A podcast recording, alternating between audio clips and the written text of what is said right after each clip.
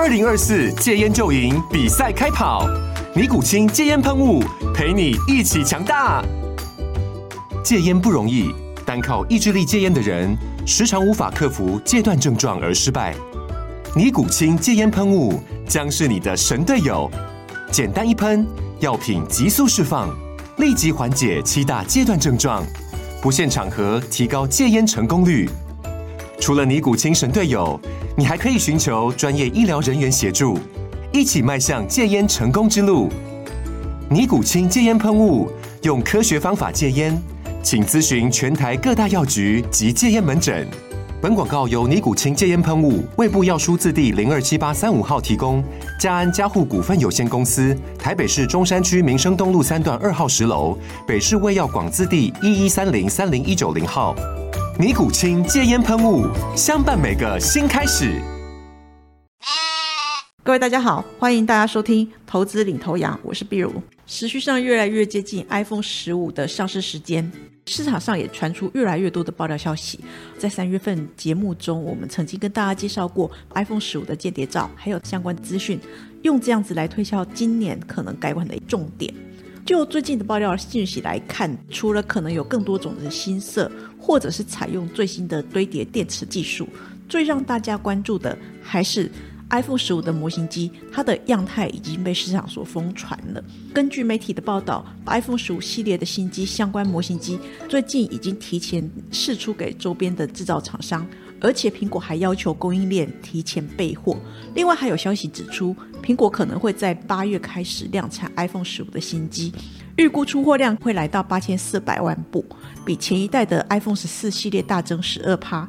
苹果新机的规格过去大致上都会在七月左右底定，最主要还是因为苹果对它的品质要求是很高的，新机不仅需要达到量产的条件，还要保有一定水准的良率。它的复杂度跟难度都不低，而且苹果也常会预先要求协力厂商开发很多种规格的膜，到时候再看市场的状况、物件、产品功能的稳定性，还有良率等等的因素去做调整，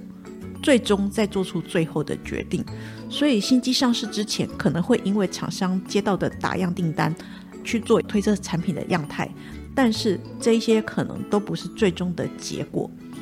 以今年来看，七月中上旬，供应链周边的制造商就已经有模型机可以参照了。这个时间比过往大概是会落在八月还要早一点。虽然说外界对于钛金属材质啊、Type C 充电孔、长焦潜望式镜头、固态按钮、动态岛、机体升级，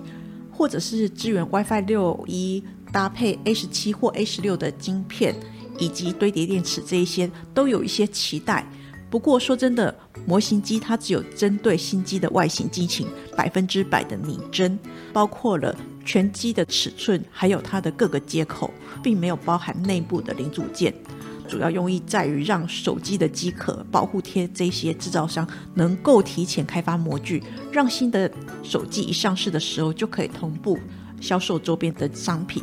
观察今年苹果的模型机，大概提早一个月试出。代表着供应链备货时间也要提前，推测中间的原因可能会是因为去年苹果新机缺货，让它少分食到旺季那么大块的饼，为了避免重蹈覆辙，所以它会提前备货所导致的。再来，我们从网络上所曝光的 iPhone 十五模型机来看，它的外观蛮类似上一代的 iPhone 十四，不过全系列都已经改成 Type C 的接口。而且在外观上最大的变革就是它的边框非常的窄。根据外传的 iPhone 十五全系列机身的侧边框会更加往后弯，但是荧幕的边缘还是比较锋利一点，看起来会有一点像英文字母的 J。而且 iPhone 十五 Pro 跟 Pro Max 的边框，听说甚至只有达到零点一五公分，可能也会是史上边框最窄的手机。另外就是 iPhone 的 Pro 系列版本。静音键听说改成固态静音按键，部分新机的变动，像是十五高阶机型，它会采用台积电三纳米制成的 A 十七新的处理器，还有潜望式镜头。另外就是全系列它会改用 Type C 来取代原先的 Lightning 旧的接头，这些事情已经被市场上认为是毫无悬念的事了。先前欧盟已经通过法案，它强制要求二零二四年欧盟境内贩售的电子产品需要统一使用 Type C 的充电。对苹果来说，Lightning 充电接口在这么多年为苹果带进了大把的线材，还有保护费的收入，也就是 MFI 这个认证。如果未来不想放弃欧盟这么大的一个市场，商品的充电规格未来就得入境随俗，改用 Type C 的界面。从流传出来的模型机，我们也可以看到，苹果似乎已经在法规之下妥协了。回忆在 iPhone 十四推出的时候，还是有不少人宁可期待苹果推出 Type C 接口手机再来更换，因为当产品都使用同一种规格的时候，这样子一来，我们就不用随身家里跟公司到处都准备不同种类的充电线或传输线，一个规格走天下，不仅又环保，对自己的荷包也更加的友善。另外就是许多用户选购 Android 的手机，除了在第一个价格考量之外，第二个 Android 使用 Type C 是一个大的加分项，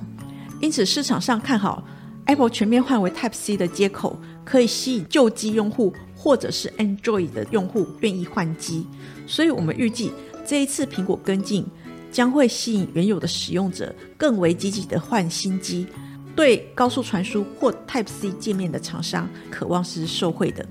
潜望式镜头的优点就是可以在不增加手机厚度的同时，提高了变焦的能力，可以看得更远。过去 Android 阵营曾经有几款的智慧型手机，它配置了潜望式的镜头，但是都没有掀起热潮。此次 iPhone 十五 Pro Max 预计将搭载潜望式长焦的镜头。而光学变焦将从原本的三倍可能会提升到五到六倍，数位变焦大概是十倍，而混合变焦大概可以达到一百到一百二十倍。而且为了改善夜间的模式，还有自动对焦的功能，可能会搭配更强的 LiDAR 感测器。这一点渴望增加 AR 的体验，还有降低量测光距的功耗。在光学变焦的感测，预计将会由 Sony 独家提供，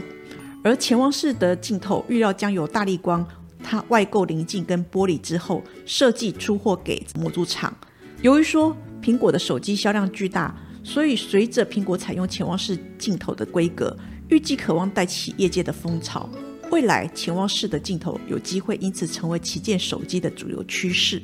iPhone 十四 Pro Max 重量达到两百四十克，电池容量大概是四千三百二十三毫安培，预计十五 Pro Max 有望升级到四千八百五十二毫安培。从入门到高阶旗舰机种，电池容量都会增加，但是具体会增加多少，其实目前还是众说纷纭，还没有进一步的消息。此外，也有消息指出，这次的 iPhone 十五可能会采用最新的堆叠电池技术。这件事情不仅能够大幅的提高电池的续航力，还可以更加善用手机狭小的空间，放置更高容量的电池。同时，它还能够降低电池本身的电阻，进而改善过往电池手机可能会有发热发烫的问题。不管是电池容量增加，或者是采用堆叠电池的技术，这些都指向电池容量的升级。而且这一次外传的全系列手机升级电池容量，那手机的体重必然增加。而且如果采用潜望式镜头的高阶机种，镜头可能会更加的凸起。而潜望式镜头零件增加，也会占据大量的手机内部空间，所以在电池和镜头同时升级之下，预计高阶机种的体重极有可能失控飙升。所以业界猜测，iPhone 十五 Pro Max 可能会成为史上最重的 iPhone。苹果新机功能改款，价格变动也不无可能。外传 iPhone 十五系列的新机可能涨价一百到两百美元，涨幅大概一到两成。高阶款的 iPhone 十五 Pro Max 会涨两百美元，最顶规的 iPhone 十五 Pro Max 一 T 的售价会达到一千八百美元，将近新台币五点六万，会成为史上最贵的 iPhone。虽然苹果新机价格可能调涨，但是隐忍许久没有换机的民众，在 Type C 规格一统天下之后，可能会增加换机的意愿。另一方面，苹果 iOS 系统逐渐停止老旧机种的支援。这也会迫使消费者购买新的手机，而且苹果较往年提前大概一个月做备货，可以避免旺季缺货的前车之鉴。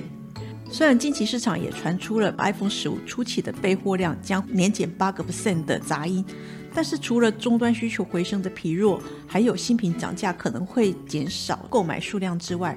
它主要还是在改款功能让量产遭遇困难。例如说，新机的荧幕边框缩窄，它的难度就增加了，让 LG 显示器在采用新面板制成的时候就遭遇到困难，这也让供给量变得有限。那虽然说面板制成难产，可能会递延到上市的时间，这些都会影响到苹果初期的备货量。但是整体而言，我们还是预期 iPhone 十五系列应该会有一定的换机需求。在台厂供应链方面，iPhone 十五应该还是会交由二三一七的红海、四九三八的和硕等代工厂来组装，而钛金属边框估计代工厂应该还是会由红海旗下的富士康来做。A 十七处理器采用三纳米的制程，因为它的能效比较优秀，在单核的性能也较 A 十六的状况提升了大概六成。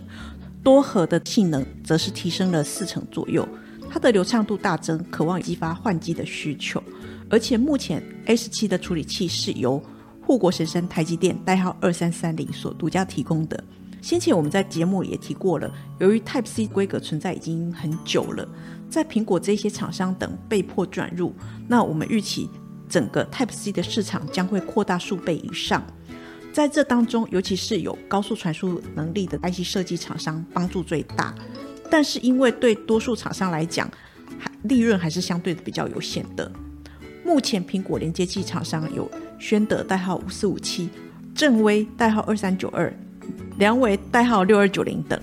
至于说有高速传输能力的相关台湾 IC 设计厂商，则是包括了普瑞 KY 代号四九六六、